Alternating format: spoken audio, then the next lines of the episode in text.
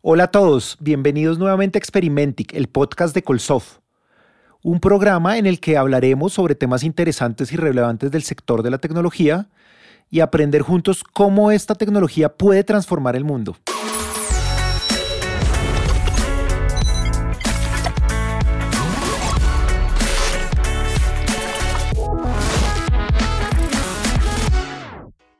Nuestro invitado de hoy es Jorge Caballero, un cocuteño de 26 años, ingeniero industrial y estudiante de maestría en inteligencia analítica de datos de la Universidad de los Andes.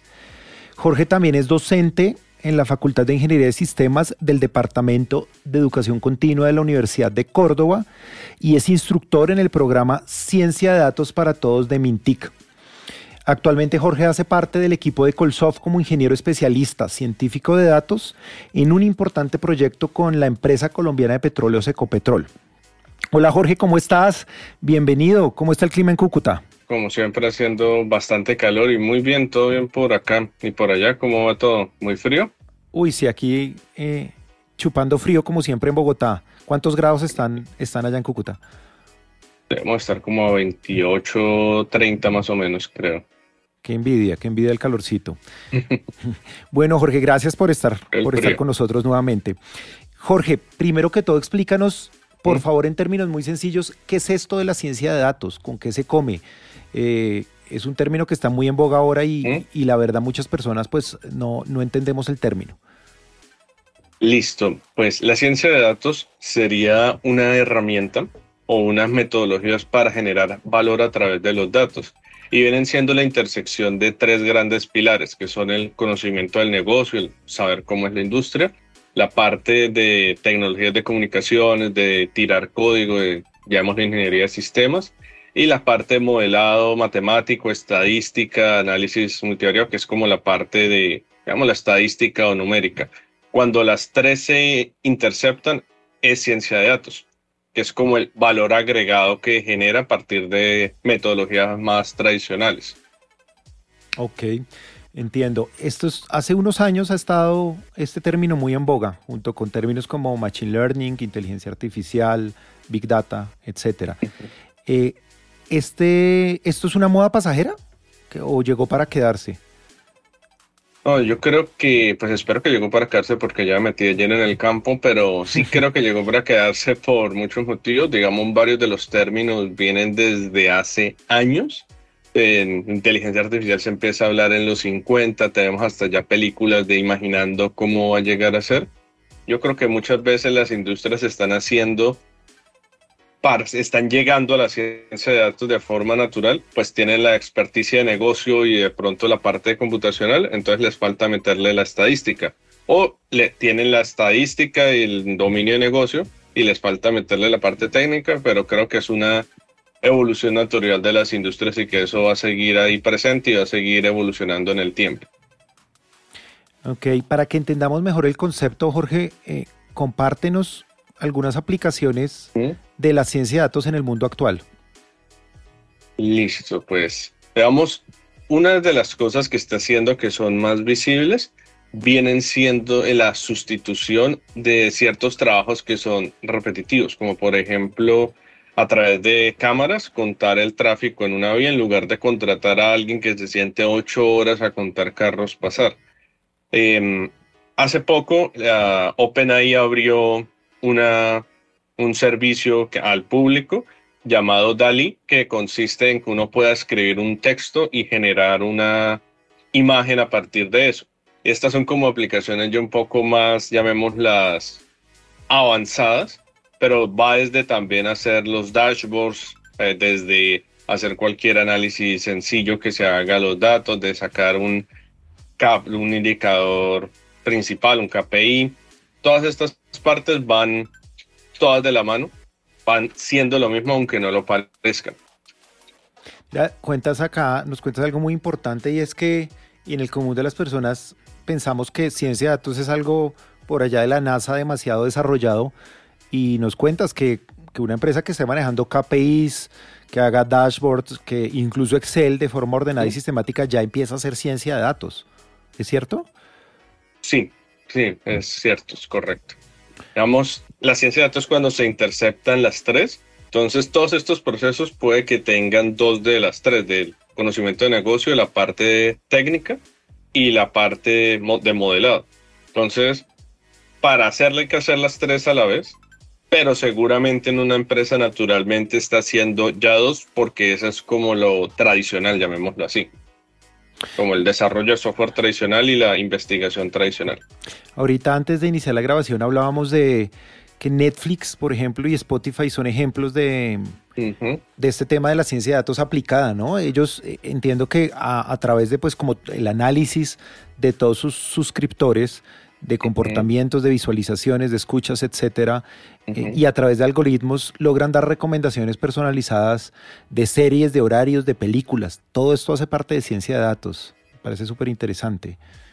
Sí, sí, correcto. Y de hecho eso funciona ni siquiera necesariamente con un modelo, sino multiplicando cosas. Es una multiplicación de matrices, la forma más básica de hacer ese tipo de sistemas de recomendación, que es como el término técnico. Y sí, uno puede, o sea, desde cosas que uno ve en el colegio, aplicadas terminan siendo esto que terminamos llamando ciencia de datos cuando le metemos el contexto de negocio y sí, eso es bastante chévere.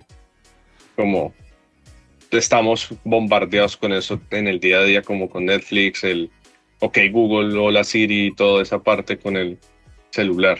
Ahí lo active.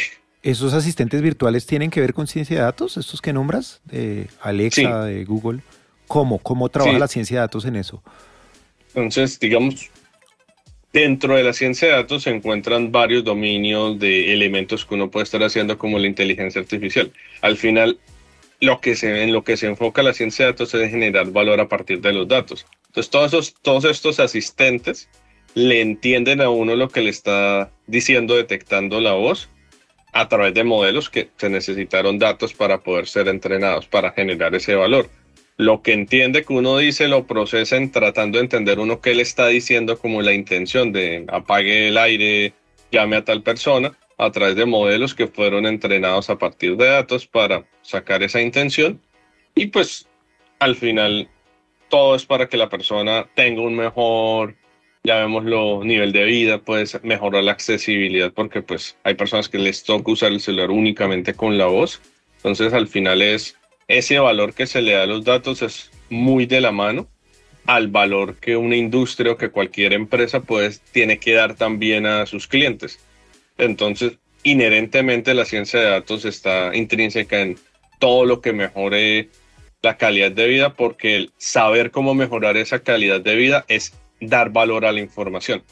Tú que ahora que nombras empresas, industria, eh, ya bajándolo un poquitico más aquí a la realidad colombiana, una empresa estándar de cualquier sector, ¿qué aplicaciones puede tener la, la, gestión de la ciencia de datos en las empresas? No solo de cara al cliente, sino internamente en procesos. Cuéntanos, por ejemplo, qué aplicaciones para seguir entendiendo este maravilloso concepto. Listo. Entonces, como decía, la ciencia de datos se encarga de generar valor de los datos. Las empresas inherentemente generan valor. Entonces, una organización nunca va a tener información perfecta. O sea, siempre va a haber cosas que no conoce.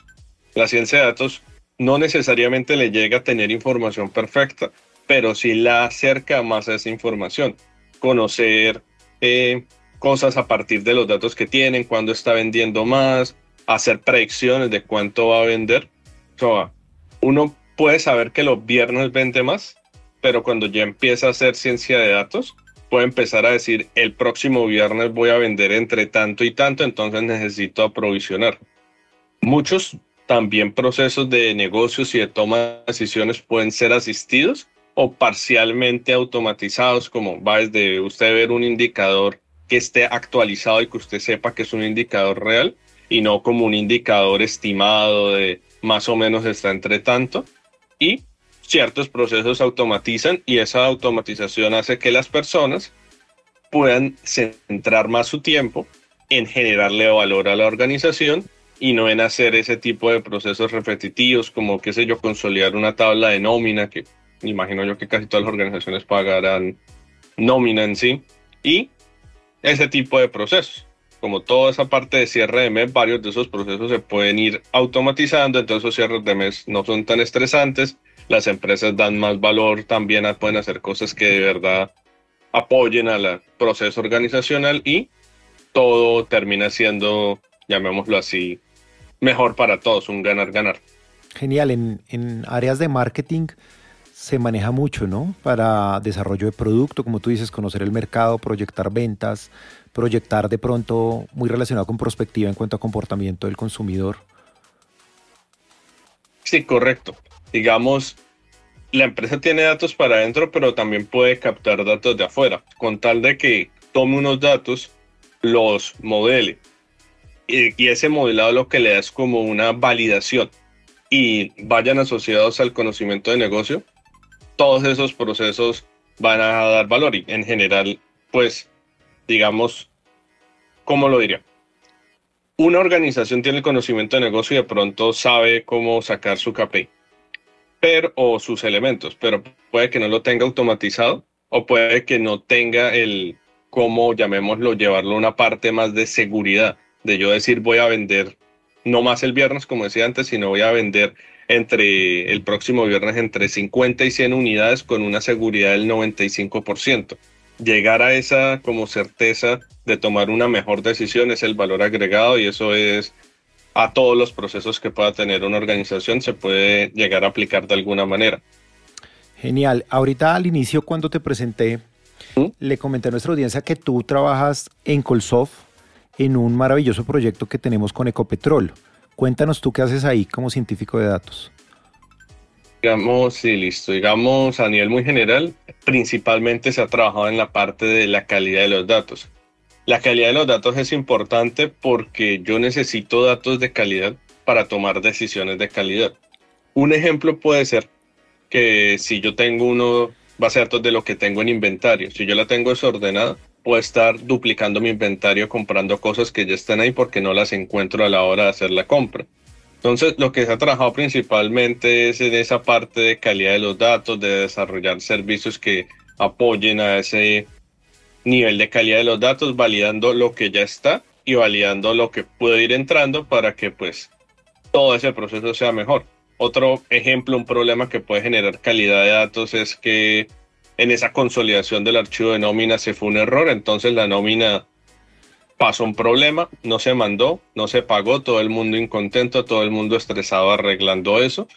O a veces el sistema no quiere funcionar porque uno se le fue un espacio de más. Entonces no manda el correo, no hace algo que uno necesite. Entonces todas esas partes son partes importantes y es el como principal eje de desarrollo, apoyar, apoyar para que esas cosas no pasen. O pasen menos en general. De acuerdo, no, perfecto. Bueno, y ya para cerrar, Jorge, eh, cuéntanos, si a los empresarios, a los directivos que nos escuchan y quieran incursionar en este tema de ciencia de datos, aunque por lo que te entendemos ya muchas empresas están y no lo saben, eh, pero quieran seguir desarrollando en esto, ¿qué consejos les puedes dar? ¿Qué, hay que tener en cuenta? ¿Qué pautas son importantes para eso? Listo. Entonces, lo principal o lo que le da más valor a la ciencia de datos viene siendo el alinear ese valor que uno le está sacando a los datos con el valor que tiene el negocio. Ese proceso de alineación va a requerir que la empresa tenga una cultura hacia los datos. ¿Eso qué quiere decir? Que tenga la información organizada, que esté limpia, que se respete la información, que si yo estoy metiendo un dato y, me y estoy metiendo un teléfono, intento conseguirlo y no pongo 0000 para pues tener la información bien. Entonces, ese proceso puede ser largo. No es un proceso que inherentemente requiera una inversión grande, porque las empresas en su proceso natural generan información uno perfectamente podría empezar eh, con un profesional junior que sepa estas partes de modelado matemático y que sepa estas partes de, llamémoslo de, incluso dos profesionales, uno que sepa de modelado y otro que sepa la parte técnica de infraestructura y empezar a hacer un equipo pequeño. No se necesita comprar grandes cosas y todo eso, lo que se necesita es tener la información organizada, tener la información limpia, confiable y que todos estemos como en, esa, en ese mundo, de, en ese vagón de vamos a tener información bonita para que podamos hacer mejores cosas. Para hacer este proceso también es importante que la empresa mm, conozca lo que le genera valor para empezar a hacer esa alineación. Muchas veces pasa que un proyecto de analítica o de ciencia de datos no necesariamente da un valor inmediato o el resultado pueden ser cosas que la, que la empresa ya sepa o pueden ser cosas que no estén bien porque no se tenían los datos limpios. Hacer el modelo es un proceso de una tarde. Uno le puede explicar a alguien cómo arma el modelo en una tarde. Que ese modelo esté bien y que dé valor a la industria viene de la parte de conocimiento de negocio, que ya está. Entonces, una organización en sí seguramente tiene el conocimiento de negocio porque si no estaría quebrada. Y seguramente tiene algún tipo de información guardada si esté desorganizada. Entonces, lo primero que uno tiene que hacer es organizarlo. Organiza la casa para que todo esté ordenado, que uno no se vaya a caer con una media tirada en el piso o algo así, no. Todo está ordenadito, yo sé dónde está todo. Y en ese proceso, por ejemplo, la industria pues tiene que estandarizar la toma de datos y puede estar pensando en certificar cenizo sus procesos porque es una consecuencia natural. Tener las cosas organizadas y, por ejemplo, los ingenieros industriales dicen mucho lo que no se puede medir, no se puede controlar. Lo que se está midiendo se puede mejorar. Y eso es inherentemente lo que hace la ciencia de datos, pero como con un componente un poco más de más moderno, más de meter en un computador y que corra esos modelos y que pueda uno hacer como la infraestructura que el modelo se actualice solo, que son modelos que hay profesores que tienen tres veces la edad que yo y que estaban, que cuando lo estaban aprendiendo. Entonces, retomando, es un proceso que puede ser largo, puede ser corto, pero que es un proceso que seguramente ya han empezado y es se organiza, no se necesita una inversión grande y seguramente va a llegar a generar valor. Porque si usted sabe que le genera valor en la organización o no, la ciencia de datos lo puede ayudar a generar más valor todavía. Tú nombrabas algo ahora de cultura de datos, dos, dos términos que me llamaron la atención, cultura de datos, y nombraste que el, certificarse por normas hizo ayuda. Coméntanos sobre eso. ¿A qué le llamas cultura de datos? Listo, lo de la ISO, más que ayuda, es que es una consecuencia del proceso. Si usted hace un proceso de certificación ISO, tiene que tener documentos estándares y tiene que tener una, una medición de sus procesos. Y eso es un insumo para la ciencia de datos. Entonces, si usted se va a una organización que capta datos y los datos que tiene que captar son datos de valor. O sea, por ejemplo, a una empresa no le importa cuántas veces se cae un lápiz en las oficinas para ganar valor.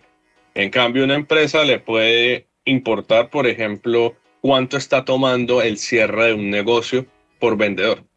Le puede estar interesando cuánto está vendiendo a nivel de minucia de minuto, segundo, hora, para saber cuánto vende a la hora, cuánto vende al mes, cuánto vende al año. Entonces, si la organización sea una cultura de datos que es, capta datos de valor que les permiten hacer los análisis que les importan, es más una cuestión de organizar esa información, limpiar esa, esa mm, información y generar modelos. Y si usted está en un punto en el que pueda hacer esto, seguramente puede aplicar a la norma ISO o está 80% para certificarse en la norma ISO asociada a eso, porque usted tiene que estar midiendo los procesos que son el core del negocio, inherentemente y, seguro. El tema de cultura de datos que nos, que nos contabas, ¿a qué te refieres? Un tema muy llamativo, la verdad va desde la parte de que cuando usted empieza a captar datos, pues tiene que, las personas de la organización tienen que generar esos datos de cierta manera. Pueden ser como, qué sé yo, como siguiéndolo de la norma, diligenciando el formulario y diligenciándolo bien. Porque muchas veces lo que pasa es que usted no puede darle un formulario a alguien y decirle, eh, me lo tiene que llenar y ya hay que explicarle cómo se llena, hay que validar que lo esté llenando bien. Cuando se llega que la información se está llenando bien y que, por ejemplo, ya después de que se organizó esa información, pasó un tiempo, se empezaron a hacer dashboards y KPIs, que pues se empiecen a mirar esos KPIs y esos dashboards para tomar decisiones. Es como la conciencia, una conciencia empresarial organizacional de la importancia del manejo ordenado de los datos, entiendo. y correcto. Y de usar los datos para algo, que no sea solo captar y captar, captar información, pagar millones de pesos en almacenamiento y no hacer nada con esa información. Con un objetivo empezar a exacto, empezar como a, a, hacer las preguntas a esos datos o a, a armar los datos necesarios para hacer las preguntas que yo quiero responder y utilizar esos datos para responder esas preguntas, saber cuánto vendí, estar sacando KPIs, estar pues contrastando que esos KPIs estén dando un número que tiene coherencia. Genial. Como yo no puedo decir que vendo, que mis ventas fueron menos 50 millones porque supuestamente las cantidades vendidas son positivas, los precios de ventas son positivos, entonces yo no puedo tener ventas negativas y si me sale una venta negativa, pues de pronto estoy teniendo problemas en mi cultura de datos de que están metiendo cualquier cosa en mis formularios las personas. Eso va en todos los niveles de la organización. Bueno, Jorge.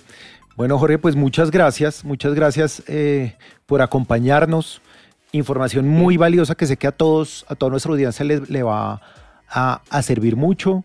Eh, espero que sigas cultivando éxitos en tu carrera profesional y ayudando y generando valor, valor a, a nuestros clientes de Colsoft a través de este interesantísimo mundo de la ciencia de datos. Muchas gracias y, cuídate ya del calor. Ojalá, ojalá se mejore un poquito. Igualmente, también muchos éxitos en todo. Y sí, eso, eso espero. Para eso me metí en esto y para eso estoy en ingeniería industrial. Como mejorar la vida de las otras personas, si uno puede hacerlo. Y existen campos como este para hacerlo. Muy bonito hacerlo y espero que se cumpla lo que deseas, que se pueda continuar con esto. Gracias, un abrazo Jorge, estamos hablando. Bueno, cerramos otro episodio más de Experimentic. Es un gusto haberlos tenido con nosotros. Recuerden seguirnos en todas nuestras redes sociales, oírnos en Spotify o vernos y oírnos en YouTube. Un abrazo, cuídense mucho. Chao, chao.